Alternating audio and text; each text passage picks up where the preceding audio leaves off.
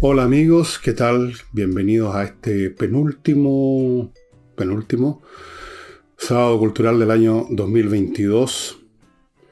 Y antes de entrar en materia, em, quiero agradecer ya, desde ya, a todos los que me han enviado saludos pascueros, que me han,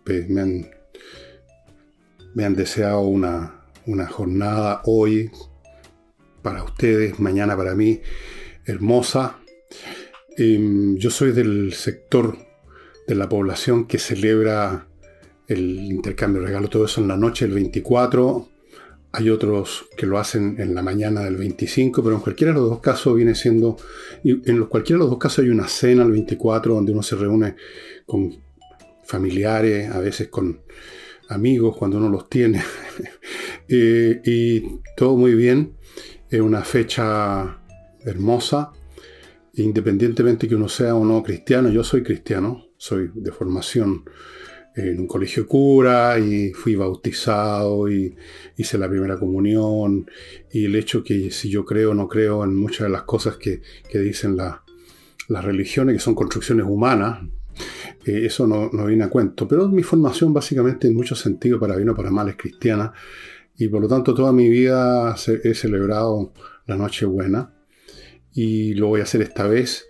Y estoy muy agradecido a los que me enviaron estos deseos y les deseo lo mismo a ustedes. Estén tranquilos, reposados, no hagan nada raro. Les voy a decir el mismo mensaje antes del 31 porque los, los años nuevos pueden ser muy complicados si uno sale sale a la 1, 2 de la mañana ahí como loco por las calles, puede ser. Pero en fin, también tomen precauciones. Y mm, eso. Segundo, por supuesto, les recuerdo que están en mi portal, eh, el del Villegas, mis libros. Uno de ellos, el último que he sacado, que ha gustado muchísimo a todos los que lo han leído, y creo que la próxima semana voy a empezar a leer de aquí y allá un pedacito para que se hagan, se ubiquen de qué trata, porque en realidad la estructura del libro, eh, el, propósito del libro es muy raro. Yo creo que no se había escrito nunca un libro en que se habla no de los libros leídos y conocidos, sino que de los libros que no se leyeron o que se olvidaron o que se desconocieron. Y a la pasada indirectamente se habla de libros. Eh, la torre de papel, amigos, está a 9.900 pesos pusimos el costo más bajo que pudimos que pudiera rescatarnos los costos. Los costos son muchos, no es solo la impresión, hay un montón de cosas más, incluyendo los impuestos, porque queríamos hacerles un regalo a todos ustedes.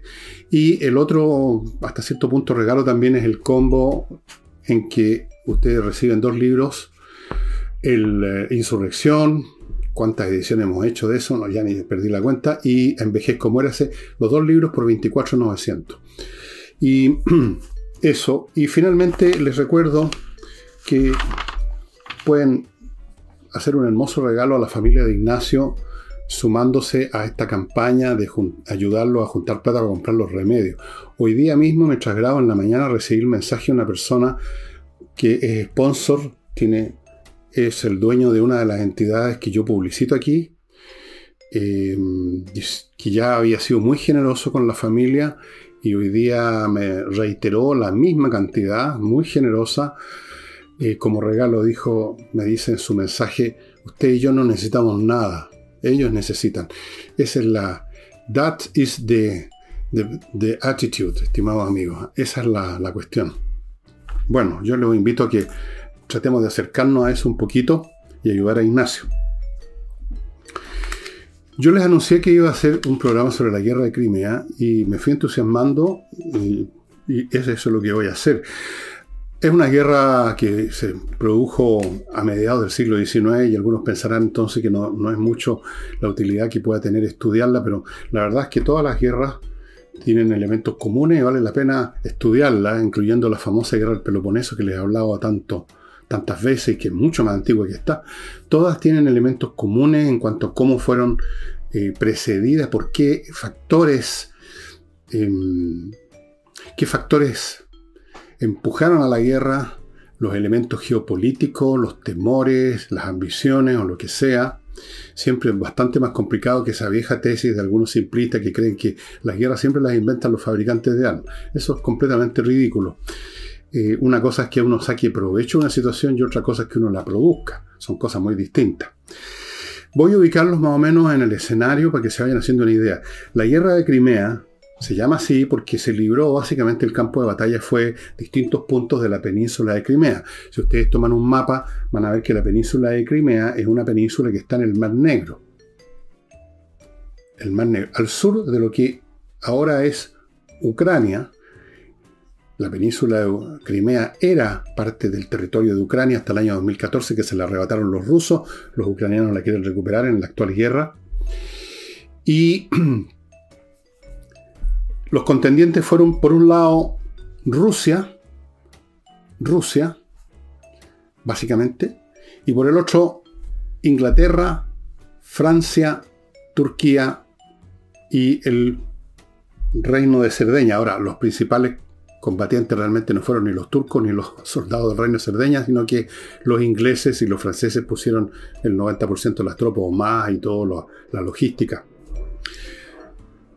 Esta guerra se inició en 1853, terminó en 1856 con la derrota de los rusos, lo cual fue eh, formalizado en el Tratado de París, que se firmó en 1856.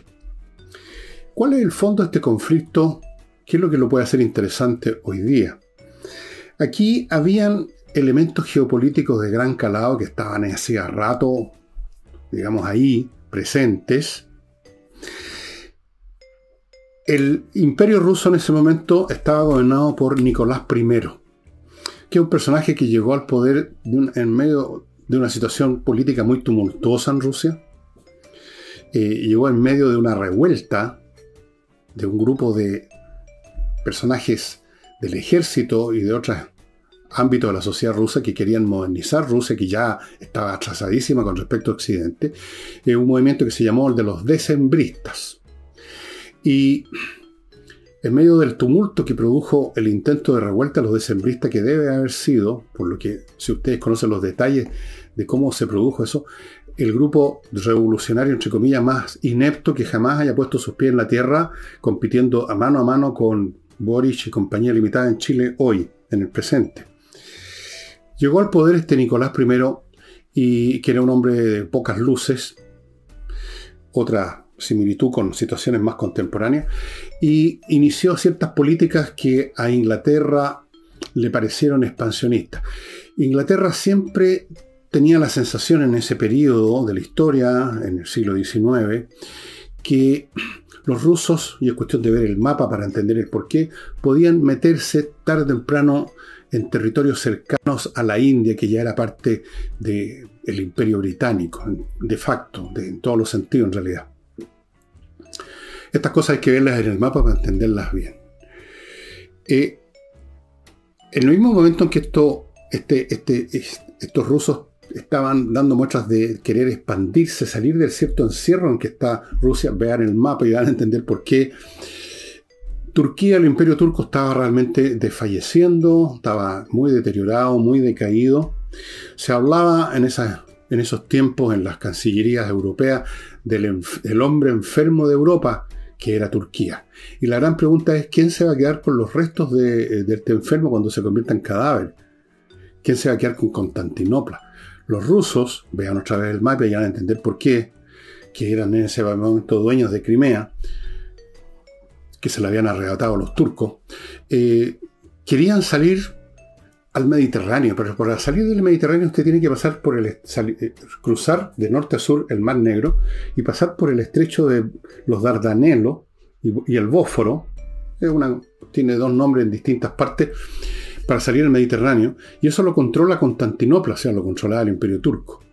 Entonces ellos tenían un interés tremendo, los rusos, en convertir a Turquía en un vasallo o apoderarse de Constantinopla. Había, había además algunas otras visiones ya más bien un poco delirantes, ideológicas. Eh, Moscú se imaginaba en ese momento como la continuación de Constantinopla, o sea, la continuación del imperio bizantino, poco menos que la continuación del imperio romano, y querían recuperar Constantinopla, en fin.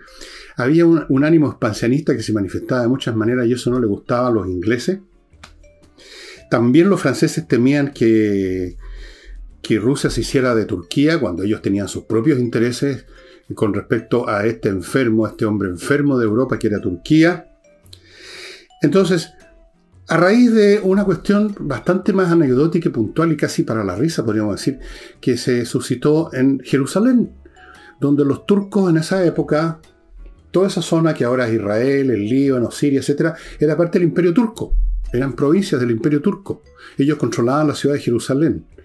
Y había una serie de acuerdos respecto a cómo tratar a las minorías cristianas y cómo administrar los sitios sagrados, ¿no es cierto? El supuesto sitio donde está la tumba o estuvo la tumba de Jesucristo, toda esa cuestión.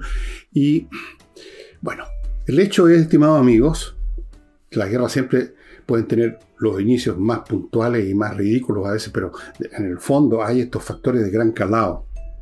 Generalmente es el temor a lo que el otro haga, no el interés económico directo. Francia en Inglaterra no, obtuvieron ninguna, ninguna ganancia económica con la guerra de Crimea y tampoco se hicieron de Turquía. O sea, fue puro gasto. Rusia quería el control de Constantinopla para salir al Mediterráneo, cosa que hasta el día de hoy es una espina clavada en el popó de Rusia. Fíjense ustedes lo que está sucediendo hoy. Hoy la flota rusa que estaba en el Mediterráneo, en las costas de Siria, no han podido ir al Mar Negro a sumarse a, la parte de la flota rusa que estaba ya en el Mar Negro para atacar a Ucrania, porque se lo ha impedido Constantinopla. O sea, en este momento se llama Estambul. Se lo ha impedido Turquía, la República Turca, ahora tampoco es un imperio.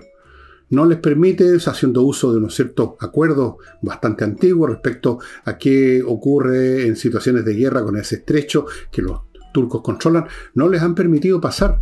O sea, el viejo problema ruso de estar encajonados en el Mar Negro sigue presente, para que vean ustedes lo determinante que es la geografía en los asuntos mundiales. Cosa que se nos suele olvidar, la geografía, el, marco físico en que nos movemos. Mientras Nicolás I gobernaba en Rusia, en Francia gobernaba como ya en calidad de emperador muy reciente emperador, Napoleón III, del cual creo que hemos hablado en algún programa. Napoleón III, que es toda una historia para otro programa porque es un personaje muy curioso, muy interesante, muy discutido. Eh, hay toda una literatura sobre él. Eh, él es parte de la historia francesa desde 1850, 51 hasta, hasta 1870, 20 años. Fue importante. Em, Napoleón III tenía una serie de ideas y de propósitos muy confusos, algunos contradictorios, y de algún modo también estaba interesado en no permitir que los rusos tomaran, si avasallaran a los turcos. Y en Inglaterra reinaba la reina Victoria, que reinó una eternidad. Ella llegó al trono en 1837 ya tenía como 52 años más o menos para ese entonces. ¿O no? Por ahí. No, no tanto. Sí, para la época de la guerra tenía cincuenta y tantos años, ¿no? Cuando se coronó, no. Y murió en 1901. Ocupó prácticamente gran parte del siglo XIX la reina Victoria. Esos eran los gobernantes. Nicolás I, Napoleón III, la reina Victoria, no me acuerdo el nombre del, del sultán que manejaba Turquía en esa época, lo mismo. El hecho es que habían intereses de gran calado que estaban en juego o que las partes creían que estaban en juego. Rusia queriendo controlar a Turquía de una manera o de otra para controlar la salida al Mediterráneo y por supuesto hacerse también de los recursos de Turquía. Inglaterra siempre deseosa de pararle los carros a Rusia, a la cual temía por su presencia física, geográfica, más o menos cercana a la India, que pudiera meterse ahí también. Y Francia, dirigida por un hombre, un aventurero político en muchos sentidos, que quería estar en todas, meter, meter el tenedor en todos los cujen, digamos. Y que también podía haber tenido intereses, pero yo no lo tengo muy claro qué intereses podía tener eh, de otro tipo en Turquía. El hecho es que Después de algunos episodios entre solamente los turcos y los rusos, Francia e Inglaterra deciden intervenir y empiezan a pensar, bueno, ¿cómo lo hacemos? ¿Por dónde nos metemos? ¿A dónde atacamos a Rusia? Pero antes de contarles esa parte, permítanme ir a mi primer bloque comercial, que lo inicio con este... ¿Cuándo? ¿A empecé esta cuestión? Allá. Con González y compañía, un buffet de abogados dedicados a asuntos penales, los más serios que se, que se tratan, que se ventilan en, una, en un tribunal, asuntos penales. O sea, a cuestiones que tienen que ver con delitos y que pueden terminar con alguien en la cárcel. ¿Y quiénes son los integrantes de González y compañía? Algunos de ellos son ex fiscales que han estado anteriormente en la parte acusadora en procesos judiciales, ahora están en la parte defensora, conocen al revés y al derecho la mecánica relativa al litigio penal. Y otros abogados que son expertos en litigio que de hecho han ganado casos bastante importantes que se hicieron famosos en su momento, hace un par de años atrás. Si usted tiene un problema, por ejemplo, una acusación, lo acusaron de, que mató a la suegra y la enterró en el jardín, una acusación que usted es falsa y usted quiere defenderse de eso, o usted tiene una acusación grave y seria contra alguien por algún motivo. En todos estos casos penales serios requieren a los mejores litigantes y los va a encontrar en González y compañía. Los datos están aquí a mi derecha. En temas penales, ahí sí que de frentón hay que ponerse en manos de los mejores, estimado amigo. Continúo con KM Tickets, kmtickets.cl, el outlet de sus pasajes nacionales e internacionales. Amigos, amigas, ya no existen las agencias de viaje prácticamente tal que yo sepa, me parece que no debe quedar ninguna, eh, todas estas cosas se hacen por internet, pero uno en internet tampoco es experto y hay muchas posibilidades de caer en un laberinto, no llegar a la mejor parte, equivocarse, se pueden meter las patas, pero a full en internet. kmticket.cl es el sitio que le va a encontrar las mejores opciones de pasaje para sus viajes nacionales e internacionales. Vaya ya cotizando su próximo vuelo en kmticket.cl. Continúo con Oxinova, que como saben es la firma chilena que importa este producto desarrollado hace unos 15 años en Estados Unidos, que es fantástico, un sobre con un polvito que se mezcla con agua, en un rato genera una colonia de bacterias aeróbicas que se especializan en destruir las bacterias anaeróbicas, que son las que son las que producen los malos olores. Esas son las que producen los malos olores. Por eso que existen los refrigeradores. Uno cuando pone en el congelador algo, dejan de funcionar las bacterias anaeróbicas y la, y la comida se mantiene. No es simplemente que el, frío per se, sino que es que impide. Bueno, pero usted no puede poner en un refrigerador un pozo séptico. Entonces eche este producto en el pozo séptico, el litro de agua o algo así, donde se creó la colonia de estas bacterias aeróbicas y se acabó el problema. Y lo mismo vale para los sistemas de agua de una casa común y corriente que no tiene pozo séptico, pero igual tiene fregadero, tiene water, tiene montones de elementos donde llegan elementos orgánicos que pueden empezar a acumularse aquí y allá y producir malos olores. Oxinova, estimados amigos, se compra en el sitio de ellos. Y termino este bloque con Kaizen Automotriz, un garage especializado en la mantención preventiva. Es decir, no espere que el auto se le eche a perder. ¿Y dónde se echan a perder los autos? Cuando usted lo está usando. O sea, usted lo pillan en medio de la carretera, en medio de una avenida, en cualquier parte y ahí queda usted jodido vaya con el auto que todavía está funcionando, pero que usted nota que podría haber algo raro, quizás no ha notado nada, pero llévelo igual. Ellos hacen una revisión electrónica, mecánica, con personal especializado. La menor cosa la detectan y le ponen remedio antes que se desarrolle la enfermedad. Kaizen Automotriz. Bueno, los aliados dijeron, ok, estamos en guerra con Rusia, ¿qué hacemos ahora? Vean otra vez los mapas. ¿Cómo atacar a Rusia? Por tierra, ¿dónde? ¿Por dónde? Hay que pasar por otras partes, hay que pasar por Polonia, hay que pasar por Austria para llegar a la frontera.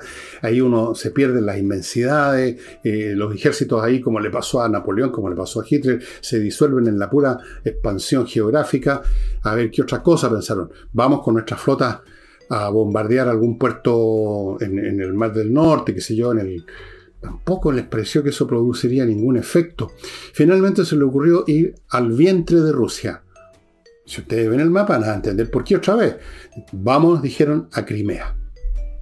Entonces partieron las flotas con tropas francesas e inglesas, pasaron por el estrecho de Bósforo, por los Dardanelos, entraron al Mar Negro y llegaron a las costas de Crimea, desembarcaron y el 14 de septiembre de 1854 desembarcaron y a poco andar eh, se enfrentaron a las tropas rusas en la batalla de el río Alma y vencieron.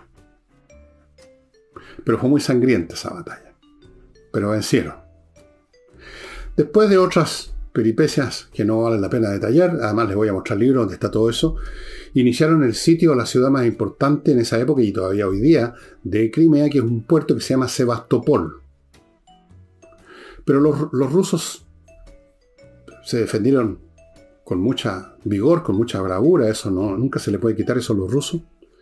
Y la cosa se empezó a demorar bastante y los rusos en varias oportunidades trataron de romper el cerco, de romper y dispersar el dispositivo aliado, pero en todas las batallas en que trataron de hacerlo fueron derrotados. Batallas de Balaclava, una de ellas, Inkerman en la otra, el río Shamoya, otra. Finalmente, ya estamos en el año 56 meses de gran sufrimiento para las tropas de ambos bandos, limitados a dispararse con la artillería, pero sobre todo muriendo por enfermedades, por frío, por mala logística. En esta guerra se reveló la inepcia absoluta del ejército británico. Ya voy a entrar a ese tema y les voy a explicar por cuál era la inepcia absoluta. Murieron de malaria, murieron de enfermedades gastrointestinales, que era la manera, eh, disentería se llamaba en esa época, creo que todavía se usa esa expresión, por la pésima higiene.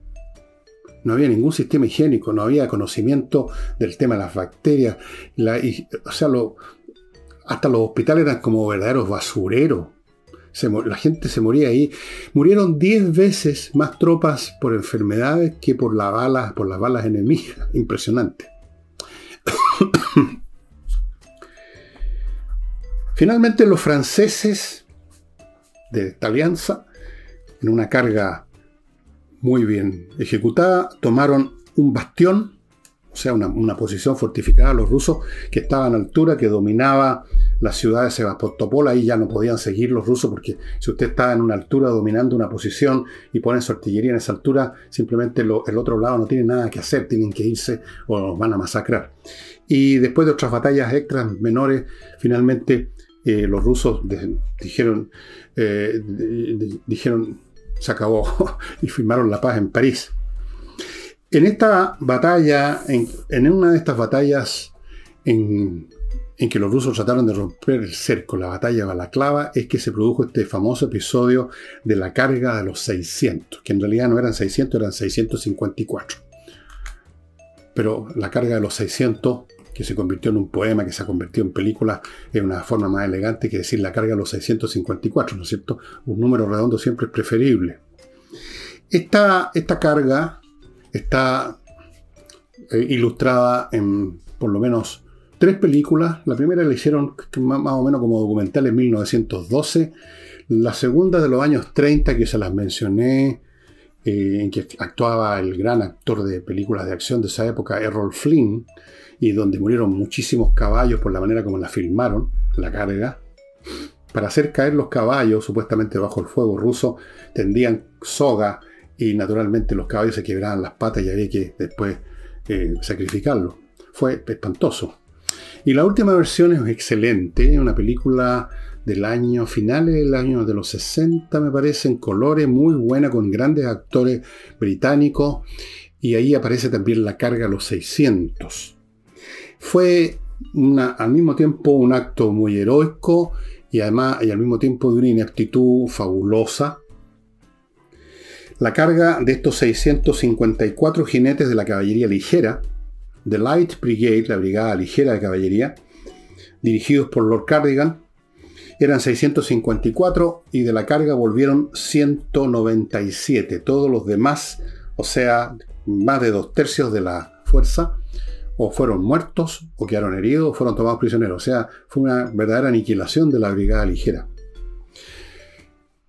Naturalmente en las guerras lo que ocurre en, cuando se produce una gran mortandad por efecto, por, las razones que sean, en este caso por una ineptitud, hubo un error en la comunicación, esa brigada tenía que hacer una determinada cosa frente a las tropas rusas y entendieron mal, hicieron otra. Cargaron frontalmente contra una posición rusa donde habían cañones al frente y a ambos lados, fuera de la mosquetería, la fusilería, y encajonados en un valle. Ahí cargaron y por supuesto los masacraron. El poeta Tennyson escribió un famoso poema que ustedes lo pueden encontrar en, internet. Eh, yo lo, voy a traducir entero, pero después me pareció una lata, así que solamente traduje unos pocos pedacitos para que más o menos una idea. Parte diciendo media milla hacia adelante, media milla, media milla, por el Valle de la Muerte galoparon los 600. Cañones a la derecha, cañones a la izquierda, cañones al frente. fue realmente terrible y fue un error garrafal, resultado de la incompetencia, a su vez derivada de cómo estaba en esa época estructurado el ejército inglés. El ejército francés estaba mucho mejor estructurado, mucho mejor organizado, no cayeron nunca en esas cosas. De hecho, había un general francés, por supuesto, junto con los generales eh, británicos, con Lord Cardigan, el otro Lord, me acuerdo cómo era, Lord Raglan, creo que sí, sí Raglan, eh, que está a cargo de toda la, la faramaya de los ingleses, que cuando vio, porque todo esto era como un espectáculo, las, batallas estaban aquí o se estaba produciendo aquí y en una, uno o dos kilómetros, en alguna altura, estaban los jefes de ambos lados mirando estas cosas con anteojo larga vista y el general francés cuando ve esta carga dijo, eh, em, esto es muy, es muy heroico, pero esto no es la guerra. Eso no es la guerra. La guerra no es una cosa tan absurda como tirar 600 caballos, 600 jinetes o 654 contra fuego artillería por tres lados. La artillería de esa época, entre paréntesis, la, no era como la de hoy.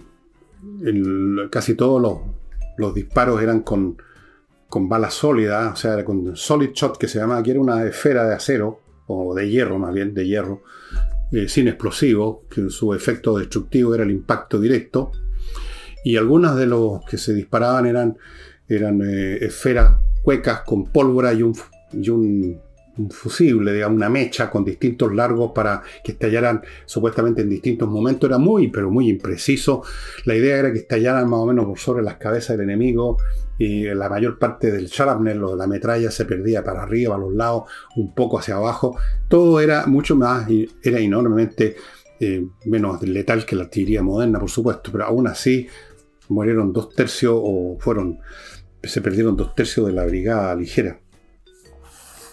Y a propósito de esto, eh, en, esta, en esta guerra eh, se produjeron una serie de novedades tecnológicas que fueron importantes. La artillería era más o menos la misma, tiro sólido, con estas proyectiles como granada, eh, muy imprecisa. pero los aliados estrenaron un nuevo mosquete, que más bien debería llamársele rifle, porque el cañón del mosquete, lo que en inglés se dice muzzler, estaba rayado, el ánima rayado, o sea, por dentro, el tubo tenía una unas ranuras que iban avanzando en forma de espiral para darle al proyectil un movimiento giratorio. Con eso se produce un efecto giroscópico que eh, hace más estable la trayectoria del proyectil. Pero además, los ingleses y franceses usaron la bala Minier, una invención de un francés, un oficial francés de apellido Minier, que tenía una peculiaridad. En vez de ser una esferita, como ustedes han visto en millones de películas, una esfera de hierro que se dejaba caer adentro del, cañón del, mosquete y se taconeaba y todo, cosa muy, muy poco precisa porque esta bolita, por supuesto, para poder bajar, no, no estaba pegada a la, a las paredes internas por lo tanto una buena parte de la fuerza expansiva de la pólvora se perdía, solo una parte era aprovechada en empujar la bala, pero esta bala Minier tenía una forma cónica y estaba hecha de tal manera su composición que al dispararse se dilataba y se apretaba contra las paredes del tubo, del cañón, del, mosquete rifleado, o sea, era ya un rifle, y por lo tanto el proyectil salía con mucha más velocidad, por lo tanto tenía mucho más alcance, y con mucha más precisión porque iba girando. Fue el mismo tipo de proyectil que se usó en la guerra de secesión años después en Estados Unidos. Esa bala tenía un alcance de 300, 400 metros letales, mientras que el mosquete 50, 70 metros más o menos era efectivo. De manera que los, eh, los infantes ingleses y franceses tenían una tremenda ventaja tecnológica sobre los rusos. Primera cosa. Segundo, primera guerra en que hay telégrafo. Por lo tanto, las noticias, las órdenes, los comandos, la información en, cuestión de minutos u horas llegaba desde Crimea a Inglaterra y a París. Eso fue una completa novedad. Tercero, hubo, no me acuerdo el nombre, no lo anoté, pero famoso, ustedes lo pueden encontrar fácilmente en Google, eh, reporteros de guerra. Uno de ellos fue un inglés muy importante, que fue el que, con sus informes mandados por telégrafo, fue poco a poco haciendo, eh, informando al público británico de la ineptitud inmensa, de la falta de organización del ejército británico. Fue preparando el gran escándalo que vendría después cuando, cuando terminó la guerra y empezaron a ver cómo se combatió esta cuestión. Fue la primera guerra en que aparecieron los Ironclad, barcos como habituales de madera, con velamen, pero con los costados blindados, o sea, con una cobertura de hierro, en la cual los proyectiles de otros barcos rebotaban. Ironclad, y con la artillería un poco más perfeccionada, todavía muy distinta a la de hoy en día, pero eh, bastante más efectiva que la de los barcos, la de los barcos rusos. Fue la primera guerra fotografiada. Ustedes pueden encontrar fotos en Google de la guerra de Crimea de 1850 y tanto. Ya existía la fotografía, fue la primera guerra fotografiada. Pueden ver fotos de soldados, fotos de las balas de cañón ya, que ya dejaron de volar, que están en el suelo, spended shot, digámoslo en inglés, que es una manera más breve de decirlo, fotos de, de este reportero británico, fotos de la Florence Nightingale, que fue no un desarrollo tecnológico, sino un desarrollo de humano y tecnológico desde el punto de vista de la salud muy importante, uno de los aportes importantes que dejó esta guerra fue Florence Nightingale, ya les voy a hablar de ella en un momento más.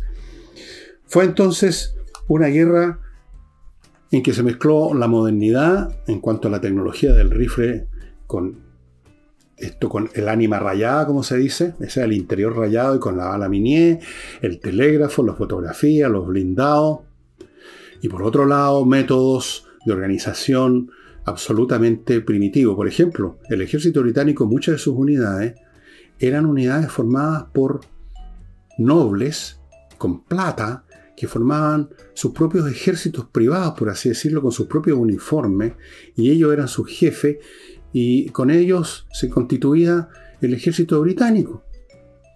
Porque como era una isla en Inglaterra, a lo largo de toda su historia, rara vez ha necesitado o nunca casi formar ejércitos internos porque lo protege la isla y su flota. Bueno, esa es una historia que ustedes van a ver en los libros que les voy a mostrar. Pero antes de seguir con esto, que me queda todavía, les voy a recordar, amigos, inviertanusa.cl. Si usted quiere invertir en Estados Unidos, no tiene idea cómo, entre inviertanusa.cl y allí le van a hacer todo. Le van a ofrecer opciones en franquicia, en bienes inmobiliarios, le van a abrir cuenta corriente en banco norteamericano, le consiguen crédito, lo ayudan a constituir sociedades en Estados Unidos. Todo, todo, todo, todo, estimado amigo. Incluso le, pueden conseguir viceresidencia inviertanusa.cl. Continúo con actualiza tu reglamento. Aún hay tiempo ciudadano, pero se está acabando para actualizar el reglamento de su condominio, de su edificio. Si usted es administrador o forma parte del comité de administración, vale ya vale ya el momento, es el momento, se está pasando el momento, de hecho, para que se ponga en contacto con Actualiza tu reglamento, donde un grupo de profesionales van a poner su reglamento en armonía con la ley que está rigiendo y que es la que está exigiendo esta coordinación entre las dos cosas, reglamento y ley.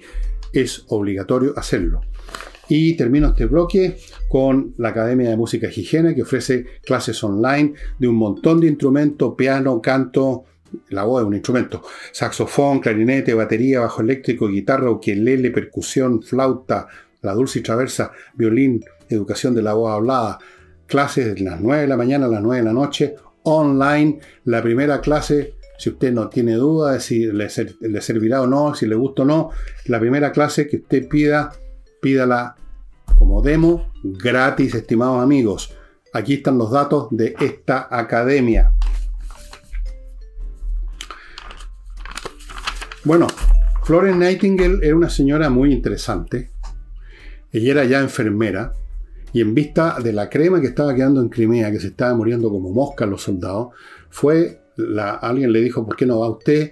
Que ya estaba dedicado al tema de la enfermería y se fue con creo que treinta y tantas personas y fue realmente decisiva su actuación. Ella llegó, instauró nuevas, nuevos protocolos y formas de tratar a los enfermos, de eh, higienizar los hospitales. La tasa de mortandad que era feroz cayó totalmente cambió la vida, se convirtió en el ángel guardián de los soldados, decía la prensa británica de esa época.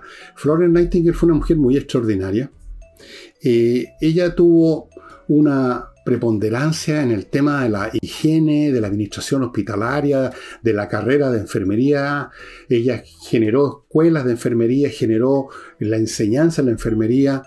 Eh, era una mujer con conocimientos matemáticos, además hizo estudios estadísticos para ver el tema de las víctimas, de las bajas que se habían producido en Crimea, inventó una serie de cosas, o sea, una mujer muy genial. La Florence Nightingale, olvídense que era simplemente una persona, una buena persona, era una mujer muy brillante intelectualmente y fue vital, fue muy decisiva su influencia, no es que la haya creado ella, pero fue muy decisiva su influencia en la creación de la Cruz Roja, que se creó en 1870. Bueno, Menos mal que Florence Nightingale fue reconocida ya en su época por su y recibió distintas distinciones. Fue una de los aportes a un costo enorme de la guerra de Crimea, estimados amigos, que como les digo es la primera guerra, podríamos decir, moderna, donde están todas estas innovaciones, los blindados, el rifle, cuando se habla de rifle, ahora entendemos que rifle es cualquier un rifle, pero viene de esta de rifleado, del arma que está con estrías adentro. De una forma o de otra, si usted tiene un arma en su casa y mira para adentro por el cañón, va a haber estrías. Eso es para darle un movimiento giratorio al proyectil y con el movimiento giratorio, por, por un efecto de giroscópico, el proyectil va a tener una trayectoria mucho más estable que si saliera así sin ningún movimiento giratorio. Eh, es muy interesante el fenómeno de la, inercia giroscópica. Es un tema que algún día voy, voy, a hacer un programa sobre eso porque es tan interesante lo de los giroscopios per se. Pero en fin, em, les voy a mostrar libros ahora sobre esta guerra, estimado. Yo les mostré, me parece que ayer este, La guerra de Crimea de Orlando Figues, pero hay otros libros interesantes. Aquí tenemos otro de Trevor Royle, la Gran Guerra de Crimea, otro libro, otra visión, no muy distinta, otro estilo. Siempre hay que leer varios historiadores para hacerse un cuadro completo de las cosas, porque, como creo que he dicho alguna vez, toda historia es una historia. Es no la historia, sino que una historia, la visión de un determinado historiador. Luego tenemos este libro que está dedicado específicamente a explicar el porqué, el cómo de la carga de la brigada ligera los jinetes del infierno. Hell Riders, la verdadera historia de la carga de la Brigada Ligera por Terry Brighton. Muy entretenido este libro. Cómo se produjo el error, cómo fue la carga, qué pasó, qué sintieron los tipos que iban ahí, porque como hubo sobreviviente hubo muchas historias, muchos, se escribieron muchos relatos. Muchos de los soldados de la guerra de Crimea que ustedes pueden ver fotos de cuando ya están viejitos y los celebraban en los aniversarios en Inglaterra, escribieron sus memorias, así que hay muchos, hay mucha documentación de primera mano, digámoslo así. Luego les muestro este otro, la guerra de Crimea, una revisión. Em, aquí dice, según la visión general, la guerra de Crimea fue la peor manejada, la más brutal y, la más fútil campaña que jamás se haya combatido. Por más de 100 años ha sido presentada como el modelo clásico de los errores militares. Em, pero en este libro dice, pone las cosas en su lugar. The record straight, straight inglés pronunciado es pésimo. Y y veo qué pasó efectivamente, en qué, qué hubo eh, falla. Aquí hay, aquí hay fotos también. Aquí tienen ustedes eh, soldados con una enfermera precisamente o una cantinera. No sé si era cantinera o no, como tuvimos aquí en la Guerra del Pacífico. Aquí tenemos al Lord Raglan, que fue el tipo que estaba a cargo de las tropas británicas. Acá está la foto del que Lord Cardigan, que condujo la carga de la brigada. Aquí hay fotos de distintos grupos de soldados. Es una guerra re interesante, estimados amigos. Primero por lo que es específico de ella, esta mezcla entre modernidad y antigüedad, digamos. Y segundo, por lo que no tiene de específico, sino que por lo que tiene de universal en cuanto a cómo son generadas las guerras, por qué ocurren, cómo son, suelen ser manejadas, normalmente muy mal, Ahí intervienen las burocracias estatales con toda la mediocridad que siempre imperan las mediocracias en las burocracias de todo orden, especialmente las estatales, errores, eh, vanidad, estupideces, eh, cobardía por un lado, heroísmo por otro, todo, todo eso es muy general, está presente en todas las guerras y aquí en forma muy particularizada, fotografiada, narrada, telegrafiada. Y con esto, estimados amigos, les, recuerdo, eso sí, Espacio Ajedrez, que está esperando para que usted compre estos productos a precios ridículos y ganándose tres membresías, cursos y actividades, así como así. Y no olviden mi clima para que se climatice como la gente, amigo. Yo estoy aquí disfrutando 19 grados, no sé cuánto está usted resistiendo en este momento. Yo estoy aquí feliz de la vida porque tengo clima póngase en contacto con ellos. Y eso sería todo. Nos estaríamos viendo el lunes de todas maneras. Mañana domingo, como saben, ya no hago, no hago programa. Y nos estamos viendo el lunes entonces. Muchas gracias y hasta entonces.